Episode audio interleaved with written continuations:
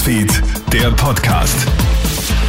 Hi, schönen Nachmittag aus der Kronet Nachrichtenredaktion. Felix Jäger hier mit deinem News Update.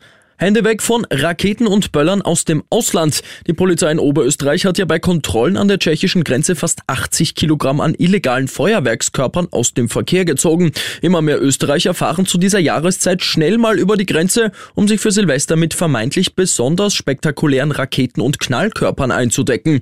Oft handelt es sich dabei aber um regelrechte Rohr- oder Kugelbomben und die sind lebensgefährlich, warnt Pyrotechniker Helmut Sagmeister von Fireworks.at.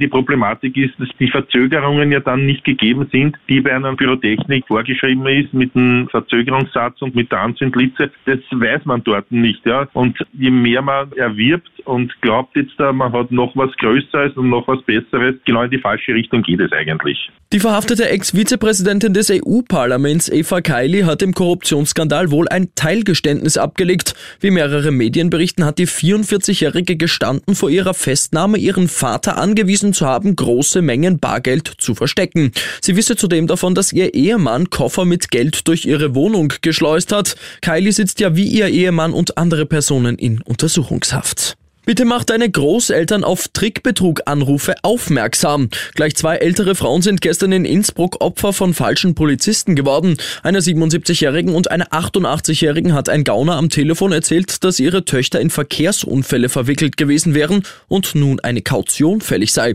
Beide Frauen haben dann den falschen Cops eine enorme Menge Bargeld übergeben. Die 88-Jährige mehr als 10.000 Euro, die 77-Jährige sogar mehr als 100.000 Euro. Von den Gaunern und und vom Geld fehlt jetzt jede Spur. Bitte aufpassen, sagt Erwin Vögele von der Polizei Tirol. Die Polizei bittet, dass man solche Anrufe ignorieren sollte, keine falschen Geldforderungen oder Aufforderungen zu Installationen einzugehen und im Schadensfall natürlich sofort zur Polizei gehen. Gut wäre natürlich auch Anrufe nach Namen, Adressen und Telefonnummern fragen, aber auf jeden Fall nie einem Unbekannten Geld übergeben.